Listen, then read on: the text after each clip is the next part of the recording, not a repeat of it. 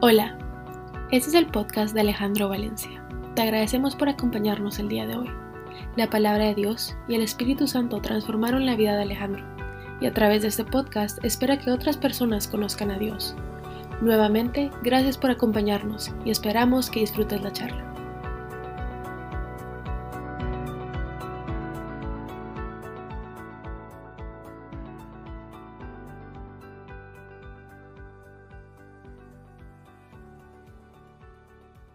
Semana eh, es increíble cómo la música nos habla, porque Estefania recibe un mensaje y yo recibo otro. Eh, y de alguna manera Dios nos, nos marca el camino y escogí esta canción, la última alabanza, porque dice cansados del camino, cansados del camino. Y yo no sé cuántas veces hemos podido llegar a encontrarnos o si hoy estamos cansados del camino. Y yo la semana pasada mencionaba que tenemos unas fuentes de poder o hay una fuente de poder que es la que nos mueve y es la que nosotros escogemos y decidimos que va a ser el motor que nos va a permitir eh, pues, movernos en nuestras vidas.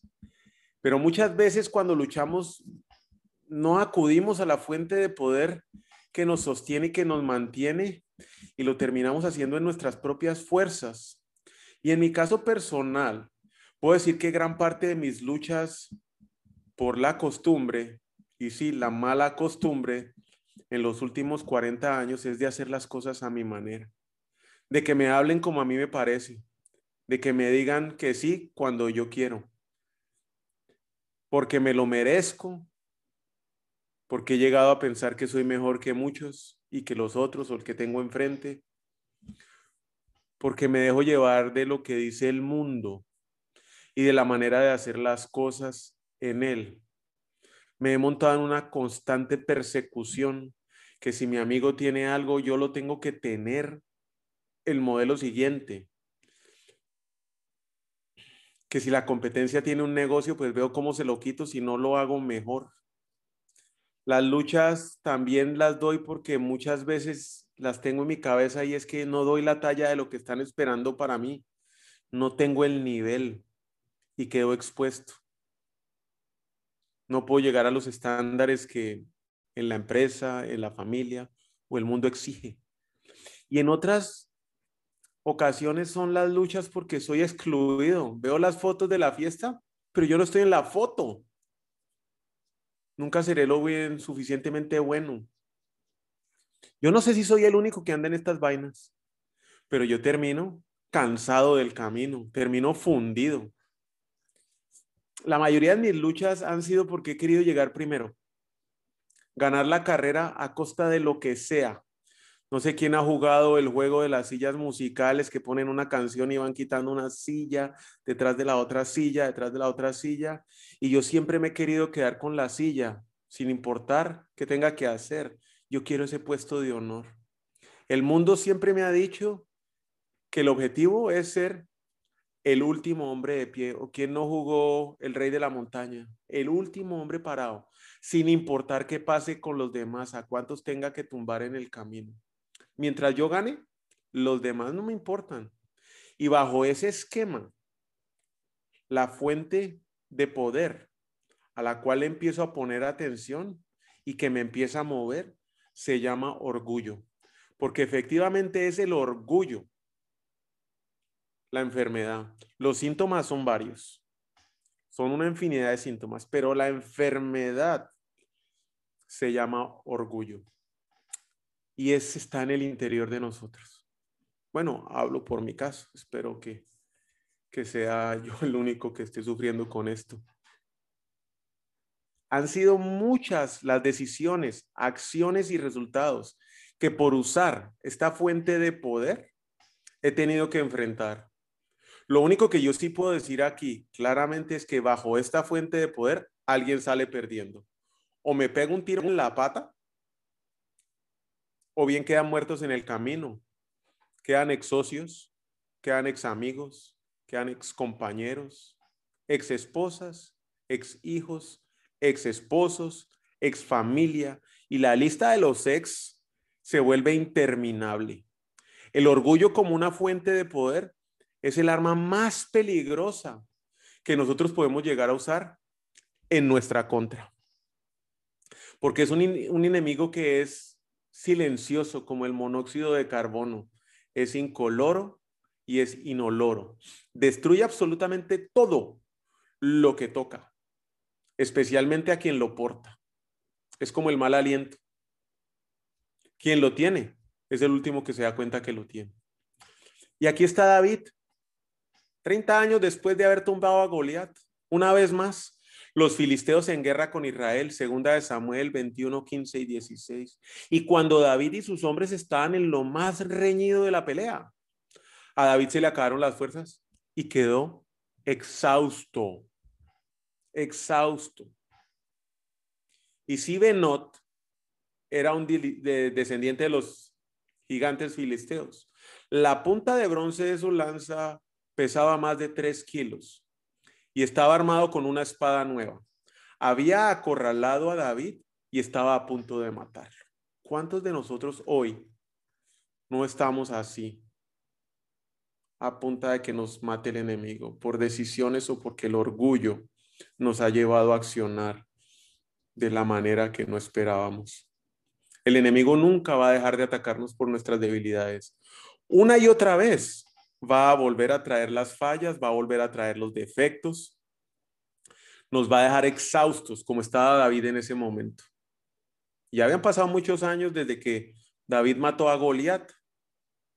Él ya era un rey, tenía un ejército, grandes conquistas, pero ahí estaba, mamado, exhausto, peleando con los mismos enemigos y que hace que una persona se tope con limitaciones físicas o de carácter y tenga que enfrentar una batalla o la misma batalla una y otra vez, pero que ahora se canse más rápido de lo que antes pasaba, atacado, tentado en la misma área, en la misma batalla. Cuando vuelvo a, a pasar por lo mismo me saca la piedra, me da un enojo porque digo, esto ya lo caminé, esto ya lo sé, ¿cómo es posible que yo vuelva a caer en lo mismo otra vez? Se me genera una desesperanza. Y aunque sabiendo que ya pasé por esto, ah, vuelvo a pasarlo y vuelvo a tomar la misma acción y la misma decisión. ¿Será posible que yo me vuelva a dar otra vez en la cara con lo mismo? Y es que aquí entra un concepto que es, es importante para mí y yo lo puedo definir así estar sentado al lado de Jesús no es lo mismo que estar sentado con Jesús. Y nosotros, por medio del orgullo, por el orgullo, podemos creer que estamos con Dios cuando Dios no está con nosotros. ¿Y por qué yo puedo llegar a estar sentado al lado y no con Él? Pues yo encuentro varias manifestaciones del orgullo. Porque lo que sí vemos y los demás pueden ver son muchas veces los síntomas. Pero eso es lo que el orgullo trae desde su raíz. Y claro, nosotros mismos no lo vemos. Como cualquier enemigo al acecho, se esconde, se mimetiza. Y es el mismo orgullo el que nos lleva a impedirnos a nosotros mismos ver que somos orgullosos. Y se puede presentar básicamente de dos maneras. La manera A, soberbia, superioridad, aquel que entra con gafas oscuras al auditorio oscuro, puro pavo real, mostrando todo lo que tiene y muchos de nosotros hemos obrado así o conocemos a alguien que lo ha hecho. Y la otra es la víctima, ¿ve? Nadie se fija en mí, pobrecito de mí. Lo que sí es que el centro de los dos soy yo, yo, yo y primero yo. Y vamos a ver el primer caso, el merecedor, la superioridad. Creo tener derecho a todo. Me siento autorizado y sé que tengo los privilegios. Tal vez aquí puede venir de dos orígenes completamente diferentes. Tengo una estructura o vengo de una estructura familiar que ha sido rota o está destruida. Un nivel socioeconómico diferente al cual yo quiero estar. Pasé por escasez y yo voy a hacer lo que sea para no volver a estar en esta situación. Estoy decidido a hacerlo a mi manera sin importar el cómo, con tal de que a mí no me vuelva a pasar esto. Ya lo viví en mi casa. A mí no me va a pasar. A mis hijos no le va a pasar. Yo no me merezco eso. Esa es una opción. La otra es que, y en este es el caso en el cual yo me encuentro incluido, porque yo leo la Biblia, llevo ya varios años y asistiendo a la iglesia, me creo mejor que muchos que llevan ahí, porque hago el negocio de esta manera, porque soy el que llevo la plata a la casa. Como yo soy el que llevo la plata a la casa, en mi casa todo el mundo tiene que hacer lo que yo digo. Soy mejor que los demás, mejor que mi esposa, mejor que mis hijos. Llego a mirar por encima del hombro a mis amigos, a mi mujer, a mis hijos. ¿Cómo va a ser posible que alguien más se merezca esta silla donde yo hoy estoy sentado? Lo he logrado a punta de mi esfuerzo. Soy, yo el que madruga, el que tiene que mamar las reuniones, el que tiene que ir de un lado a otro arriesgándose con el COVID. Es mi dedicación. Y he llegado a ser mejor que los demás. Yo me lo merezco. Segundo síntoma, la ingenuidad, superioridad. Yo no tengo ni un solo problema. A mí no me pasa nada. Orgullo, soberbia, temor, incredulidad. Camino en una nube. La ingenuidad en lo espiritual es un gran pecado porque nos da una confianza adicional que no nos permite ver el problema. Tercer caso, exhausto como dice, cansado del camino. Víctima. Ya no puedo yo otra vez con esto. Y aquí estaba David 40 años después de pelear con los mismos gigantes. Estoy yo exhausto y cansado de pelear con lo mismo. El gigante dice que tal vez usted ha hecho muchas cosas, sí, que ayuda a los demás, que colabora, pero que usted sigue siendo el mismo perdedor, el mismo, el mismo orgulloso, el mismo y no ha cambiado. Solo es la fachadita. Y si le creo yo al enemigo, es posible que después me esté preguntando, ¿para qué hago lo que hago? ¿Por qué me siento aquí compartir la palabra de Dios? Y créame, he tenido esa pregunta en la cabeza más de una vez. Y el problema es que si yo dejo que esa pregunta avance en mi cabeza, el enemigo toma el control. Yo me rindo, no quiero luchar más. No soy lo suficientemente bueno para hacerle frente a las cosas. Me lo dice el mundo, me lo dicen en mi casa, me lo dice la competencia, me lo dicen en la empresa. Volverme yo a dar con lo mismo. Puedo tener la misma pasión, pero debo trabajar otras estrategias para poder vencer al gigante. Lo que yo utilizaba antes para eh, derrotar la arrogancia, la tentación, hoy, 20 años después, 5 años después, un año después del COVID, no funciona igual no funciona igual porque tengo otras áreas en las cuales también soy vulnerable. Estoy intentando yo hoy matar los enemigos de la misma manera que lo hacía antes. Si el enemigo siempre viene vestido de forma diferente, pero es la misma porquería. Y nuestras estrategias no pueden ser las mismas. Avergonzado, ese es otro problema, otro síntoma. Soy la víctima. No llego al nivel que espera el mundo de mí, las expectativas de mis papás, de mis amigos, de mi esposa, de mis hijos, o inclusive las mías mismas, son tan altas. Sí, claro, como yo hago planes y le digo, Señor, yo me quiero casar con una modelo, vivir en una casa de 600 metros, jacuzzi, piscina y andar en el BM del año. Y termino andando en el cacharrito y en una casa o en un apartamento de 50 metros. ¿Qué hay detrás de todo eso? Orgullo. Quedo expuesto y lejos del estándar del mundo. Cuando me mido con los demás, lejísimos. Y la última, excluido, víctima. No soy tan popular. No tengo los seguidores o los likes en las fotos. No tengo la capacidad de los demás para hablar, para convocar. No tengo el dinero suficiente.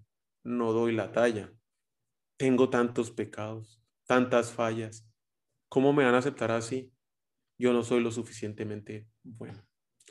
Y justo estaba David a punto de morir y aparece Abisai, hijo de Sarai. Llegó al rescate de David y mató al filisteo. Entonces los hombres de David declararon, no volverás a salir con nosotros en batalla, porque arriesgaremos a que te apaguen, se apague la luz de Israel. Los gigantes tengo claro que los voy a enfrentar toda la vida. Y estoy seguro que muchos de los gigantes que yo enfrento hoy son puertas que en el pasado yo abrí por mi orgullo. Primero yo, me sirvo yo, me lo merezco. pornografía, adicción al licor, las drogas, adulterio, son peleas que en algún momento de nuestras vidas nosotros abrimos y ahí estarán y con ellas moriremos y el enemigo las va a usar. Pero el que nos envía ayuda, en este caso es Dios, ese es el avisai. Es el Espíritu Santo que nos lo envía, que me levanta, que me guía, que me recuerda la verdad de quién soy yo, hijo de Dios, y que soy una nueva creación, sin importar cuál es mi pasado. El Espíritu Santo me va a dar las estrategias, el Espíritu Santo me va a guiar a la verdad. Y me refiero al Espíritu Santo quien guía a toda verdad. El mundo no puede recibirlo porque no lo busca ni lo reconoce, pero ustedes sí lo conocen, porque ahora Él vive con ustedes y después estará con ustedes. Juan 14, 17. Necesito el aliento y la fuerza del Espíritu Santo definitivamente porque en mis fuerzas es imposible que yo pueda destruir el orgullo. En cada creyente es Jesucristo por medio del Espíritu Santo que nos da la fuerza. Que no se apague la luz, que ningún gigante me robe la luz de mi vida, que ningún problema me abata. La estrategia es mantener la distancia del enemigo, pero conectado con el Espíritu Santo. La batalla se gana en secreto, avivando el fuego de Dios sin contristar el Espíritu Santo. Pero ahí anda rondando siempre el orgullo, siempre el orgullo. Siempre, siempre, siempre. Y como dicen las escrituras, Dios se opone al orgulloso, pero da gracia a los humildes. Aquí, así que humíllense delante de Dios. Resistan al diablo y él huirá de ustedes. Y muchos de nosotros nos quedamos con esa última parte de Santiago 4, 6, 7. Resistan al diablo y él huirá de ustedes. Claro, yo puedo resistir al diablo y él huye de mí. Pero si yo soy orgulloso, Dios se resiste de mí y voy a estar solo, luchando con mi orgullo y las fuerzas se me van a acabar. No podré resistir al diablo y lo repito, yo puedo resistir al diablo y el diablo va a huir de mí. Pero si yo soy orgulloso, Dios se resiste de mí. ¿Usted dónde está sentado? ¿Está sentado cerca de Dios o está sentado junto con Dios? Estar sentado al lado de Jesucristo, ahí sigo siendo el mismo orgulloso. No es lo mismo estar sentado con Él cuando yo soy humilde. Y es que Él no se va a sentar con orgullosos, hay que partir del principio. No es lo que a mí se me dé la gana, es lo que Él quiera hacer. Y Él no se quiere sentar con orgullosos. Ahí lo dice, Dios se opone a los orgullosos, pero da gracia a los humildes. Santiago 4, 6. Entenderse que Jesucristo pone primero a las personas que los protocolos y las reglas del mundo es algo que debemos tener muy claro. Y que no nos pase como los fariseos, porque todos leen las escrituras y dicen, pero ¿cómo le pasa eso a los fariseos? Que teniendo a Jesucristo en las narices no lo reconocieron. Y claramente existe una manera de cómo se hacen las cosas en el mundo y cómo se hacen las cosas en el reino de Dios. ¿Y cuál es su fuente de poder? ¿Usted la busca en este mundo con su orgullo o es el reino de Dios creyendo que está sentado junto con Jesucristo? No al lado, junto con Él. Que no nos pase esto. Así que, porque siguen llamándome Señor, Señor, cuando no hacen lo que les digo? Les mostraré cómo es una persona cuando viene a mí, escucha mi enseñanza y después la sigue. Y no todo el que me llama Señor, Señor, entrará al reino de los cielos. Solo entrarán aquellos que verdaderamente hacen la voluntad de mi Padre que está en el cielo. Porque yo responderé, nunca los conocí. Aléjense de mí, ustedes violaron las leyes de Dios.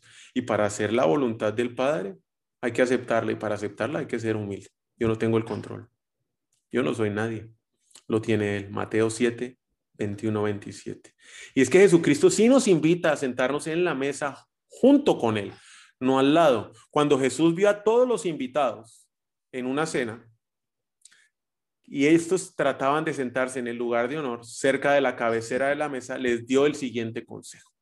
Cuando te inviten a una fiesta de bodas, no te sientes en el lugar de honor, ¿Qué pasaría si invitaron a alguien más distinguido que tú? El anfitrión vendría y te diría, cédele tu asiento a esta persona. Te sentirías avergonzado y tendrías que sentarte en cualquier otro lugar que haya quedado libre al final de la mesa. Más bien, ocupa el lugar más humilde al final de la mesa. Entonces, cuando el anfitrión te vea, vendrá y te dirá, amigo, tenemos un lugar mejor para ti. Entonces serás honrado delante de todos los demás invitados, pues aquellos que se exaltan a sí mismos serán humillados y los que se humillan a sí mismos serán exaltados. Lucas 14, 7 a 11. Queremos que Jesucristo sea nuestra fuente de poder definitivamente, porque esa es la fuente de poder que nos va a ayudar a aplastar y aplacar el orgullo que vive en nosotros. Tenemos que sentarnos en la mesa con Él. Y la humildad es la llave. La humildad es la llave que abre, que nos permite sentarnos junto con Él, no al lado, que abre los cielos para mi vida. Es la mesa de Jesucristo. En la mesa de Jesucristo no hay comparación, no hay competencia, no hay juicio. Él no cambia. No es por nuestras fuerzas que nos sentamos ahí con Él. Dios no envió a su Hijo al mundo para condenar al mundo, sino para salvarlo por medio de Él. No hay condenación para todo el que cree en Él. Juan 3:17. Jesucristo no nos vino a condenar, no nos vino a comparar, no nos vino a medir, nos vino a salvar. Junto con Él en su mesa, puedo descansar, puedo ser incluido, puedo ser aceptado, estoy invitado y es que muchas veces nosotros cuando, como dice la canción, cansado el camino, buscamos descansar en algo o de algo, cuando lo que tenemos que descansar, o básicamente buscamos descansar de algo, los problemas, la enfermedad, las adicciones, las relaciones rotas. Quiero descansar, yo no aguanto más. Cuando lo que debo hacer es descansar en alguien. Y ese alguien es Jesucristo. Y ese concepto cambia. No voy a descansar de algo, voy a descansar en alguien que tiene el control. Y para poder aceptar eso hay que soltar el orgullo. Es por eso que estar sentado en el estar sentado al lado de Jesucristo no es lo mismo que estar sentado con él. Y la palabra de Dios, Mateo 11:28. Vengan a mí todos los que están cansados y llevan cargas pesadas. Yo les daré descanso. Salmo 62, 1 y 2. Espero en silencio delante de Dios, porque de Él proviene mi victoria. Solo Él es mi roca y mi salvación, mi fortaleza, donde jamás seré sacudida. Es nuestra paz, Él nos sostiene, Él nos guía. Y la diferencia de estar sentado junto con Él o al lado de Él es la eternidad. Y nosotros preocupados por lo que tiene el vecino preocupados porque si la ropa, el cinturón Gucci o Ferragamo fake, por si el reloj o si como en este restaurante, cuando lo que hoy nosotros tenemos en juego es la eternidad. Y es que para llegar a reconocer si somos orgullosos, ay, esa es dificilísima. Esa no es fácil. Si tenemos que, claro que lo que está en juego es la eternidad, yo lo invito a que hoy empecemos a trabajar en eso, ahora mismo. Una pregunta sencilla y el que quiera levantar la mano pueda contestarlo. ¿Es usted orgulloso? Yo soy orgulloso. Y es que el problema del orgullo es que el orgullo se esconde. Si dice que no, sinceramente me preocuparía ya. Porque los orgullosos son los últimos, en, los más orgullosos son los últimos en levantar la mano y reconocerlo. Y es que es el mismo orgullo el que le impide ver que lo tienen, igual que el mal aliento. Ahora esta. ¿Es usted súper humilde? ¿Es usted humilde? Conteste. Y el problema de la humildad es que está escondida. Yo no sé si a usted le ha pasado que va y se encuentra con alguien que no conocía se lo presentan, buenísima gente, y sale usted de conocerlo y le empieza a compartir a su esposo a su esposa, a sus hijos, uy, qué señor más humilde. No, porque nosotros el concepto de humilde lo tenemos de alguien de Totonicapán con traje y corte. Pero lo que nosotros sí sabemos es que cuando estamos con alguien que es de verdad humilde, ¿sí? Nos vamos a sentir que nos, ¿cómo nos hizo sentir? Nos escuchó, me sentí bien, me sentí valorado, me sentí amado. Es más, tengo ganas de volver a hablar con él. Porque no anda diciendo yo soy humilde, pero sí lo anda haciendo. El problema de la humildad es que está escondida. Entonces, ¿cómo saber si uno es, si una se esconde y la otra, que es el orgullo, se esconde y el otro y la humildad está escondida? Pues porque la humildad también tiene otro problema, se parece al orgullo. Nuestra confianza está puesta en Dios.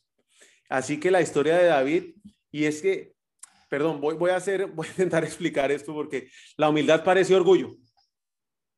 Y es el caso cuando nuestra confianza está puesta en Dios. Y voy a traer nuevamente la historia de, David y Goliat. Cuando David llega de cuidar sus ovejas, sus rebaños, a llevarle la comida a su hermano, lo primero que oye es a Goliat allá gritando. Y sale David alborotado y dice, ¿quién es este filiseo incircunciso? Te voy a ir a quebrar las patas, te voy a matar. Y sale el hermano al cual le acaban de dar la comida y le dice, vos no seas tan orgulloso y arrogante si vos solo cuidas ovejas. Y es que Dios conoce los corazones. La fortaleza de David en ese momento no estaba en él, era la confianza que tenía puesta en Dios. Y nosotros con nuestros ojos del mundo podemos decir, uy, qué tipo más arrogante. En cambio, el orgullo escondido también se presenta de la misma forma como si fuera eh, humildad. Y está el mismo David, años después, contando seguidores y le da por ver cuántos likes y cuántos videos, cuántos views tiene sus videos, contando, haciendo un censo en su ejército Ahí está el mismo David haciendo un censo en su ejército, que para uno diría, bueno, si yo voy a salir a pelear, quiero saber las estadísticas, cuántos followers tengo, ¿sí? ¿Cuántas personas oyen el podcast? ¿Cuántos seguidores en Instagram? ¿Cuántos forma mi ejército? Pero es que Dios nuevamente conoce los deseos del corazón de lo más profundo de nosotros. Y por esa decisión, 70 mil israelitas murieron, porque él lo que decía es, yo con este ejército yo le doy en la cabeza a los filisteos. Yo. Ahí está el orgullo escondido. ¿Y yo cómo voy a saber? Hoy si uno se esconde y el otro está escondido, ¿cómo voy a poder yo reconocer que soy un tipo orgulloso? Pues aquí hay cuatro preguntas que le pueden a uno, a uno ayudar para reconocer eso.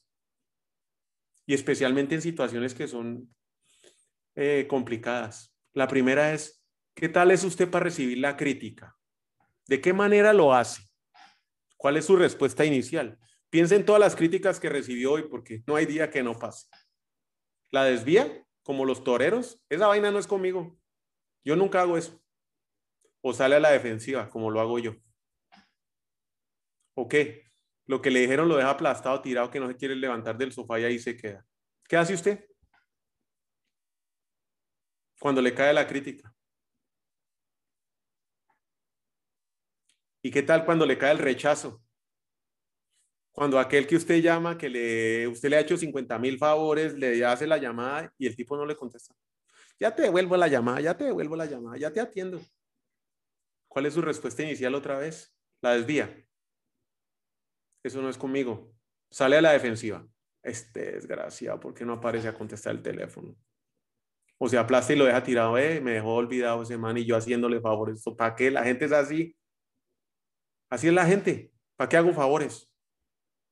Aquel que es humilde se ríe, lo acepta, no lo desvía, no se aplasta y mucho menos sale a la defensiva. ¿Sabe qué hace? Se pregunta, ¿qué será que yo puedo aprender de esto? ¿Cómo puedo yo cambiar? ¿Qué puedo hacer yo para mejorar? ¿Usted qué hace? ¿Qué hace frente al consejo? Mire, necesito un consejo. ¿Qué hace usted ahí? Porque generalmente y especialmente los cristianos que hablamos de que, claro, tenemos que tener un grupo de amigos para compartir y para, para que nos ayuden a crecer espiritualmente. Buscamos a otro y le decimos, vos tengo esta idea, ¿qué se te ocurre? Pero lo que estamos buscando es aprobación de lo que ya decidimos. ¿Y qué tal cuando el amigo viene y nos dice sinceramente lo que piensa y nos dice, sabe que usted es un bruto, no se va a meter por ahí? ¿Cómo lo hago? ¿Qué recibo? ¿Empiezo a justificar mi idea con tal de hacer lo que a mí me parezca? ¿Qué hace usted? ¿La justifica o hace lo correcto? ¿Mm? ¿Escucha con calma lo que le dice o empieza usted a meterse ahí? No, es que, no, espérese, escuche, déjeme, déme un chancecito, ya le explico. O busca aprender. Lo deja hablar en paz. ¿Qué hace usted? Yo, a hablar. y esta es la mayuca. ¿Qué hace con la felicitación, con el aplauso? O anda como loco buscando aprobación de los demás. Pone las fotos y solo está pegado al celular esperando los likes. No importa qué esté haciendo, no importa que esté comiendo con los niños esperando un resultado médico. Total, hay que ver cuántos followers tengo, cuántos likes recibí. Está pendiente del teléfono cada cinco minutos. Esa droga. Eso es una droga que constantemente debe ser alimentada. Yo creo que estos cuatro preguntas, si las llevamos como un checklist, nos va a ayudar a reconocer qué tan orgullosos somos y en qué momento somos orgullosos. Y déjeme decirle otra. Con los amigos, de pronto ni las vemos. Vaya con su señora, con sus hijos, con su papá, con su mamá, con sus hermanos. Vaya usted a recibir consejo, a recibir crítica o a recibir rechazo de ellos. A ver cuál es su reacción. Y ahí dirá, no, yo no soy orgulloso. con lo cerquita usted, con lo más cerquita, con lo que de verdad lo conocen. Podremos compartir la palabra de Dios, podemos conocer la Biblia, ir a servicios, ver no sé cuántos servicios en línea, hacer obras de caridad, servir a los demás. Pero si seguimos siendo orgullosos, la palabra de Dios es clara. Dios se opone a los orgullosos, pero da gracia a los humildes. Así que humíllense delante de Dios. Y aquí viene una historia que es la de Juan el Bautista. Y Juan llegó antes, era el primo de Jesucristo y llegó antes para mostrar el camino y presentar a Jesucristo.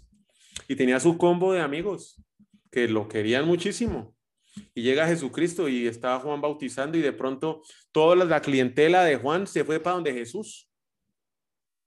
Y todos los amigos de Juan le dicen, vos para qué le enseñaste a Jesucristo? Mira, ahora todos los clientes están yendo para el otro lado. ¿Qué es lo que estás haciendo?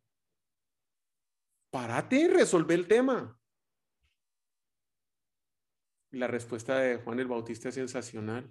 Él debe tener cada vez más importancia y yo cada vez menos. Que crezca Él en mí y que muera yo. El único que tiene el poder para transformarnos es el Espíritu Santo. Y Dios lo utiliza constantemente. ¿Y qué mejor ejemplo del que le dio el doctor Adriana respecto a la leucemia de Mariana? Van fase 5. Hoy me pedía regalo de cumpleaños Mariana porque hoy son nueve meses de la leucemia. Y llega y dice el doctor, mire, lo que ya hay ahí en Mariana es un terreno fértil, pero vacío, limpio. Y este es el momento de empezar a sembrar. Y vamos a empezar a sembrar y hacer las correcciones necesarias. Yo sinceramente le pido al Espíritu Santo que entre en mi corazón, que me transforme y que me lo deje como un terreno limpio y que sea Él el que decida sembrar en mi corazón lo que a Él le parezca y que me ayude diariamente a dominar este orgullo, este orgullo que ha dañado relaciones, este orgullo que ha dañado negocios, amistades, socios, este orgullo con el cual lucho todos los días. Y me refiero al Espíritu Santo, quien guía a toda la verdad. El mundo no puede recibirlo porque no lo busca ni lo reconoce, pero ustedes lo conocen. Lo invito a recibir hoy a Jesucristo en su vida. Vamos a terminar orando. Muchas gracias por su tiempo. Señor Jesús, sé que soy un pecador, sé que soy orgulloso, Señor, y vengo a pedirte perdón. Te pido perdón por mis faltas y por mis fallas y especialmente por este orgullo que me consume, Señor. Te lo entrego a ti. Lo pongo a los pies de la cruz, Señor. Te recibo como mi Rey y mi Salvador. Te invito a que tomes el control de mi vida, que tomes el control de mis planes, que me llenes con el Espíritu Santo para que Él guíe cada día mi camino. Te doy infinitas gracias por esta reunión, Señor. Te pido por favor, Señor, que me ayudes a identificar en la crítica, en el rechazo, al consejo y a la felicitación cuando estoy obrando orgullosamente y que me enseñes todos los días a caminar en humildad, porque tú rechazas a los orgullosos, pero le das gracias a los humildes, Señor. Y yo te necesito hoy a ti, Señor. Yo solo no puedo luchar esta batalla. Estoy cansado de todas las decisiones que he tomado en orgullo. Estoy extenuado de estar luchando con lo mismo, con ese orgullo que hay dentro de mí. Te pido, Señor, que entres y ares esa tierra, que la hagas una tierra fértil para que seas tú, Señor, el que puede estar sembrando nuevamente en mí. Todo lo anterior lo pido en el nombre de Cristo Jesús. Amén.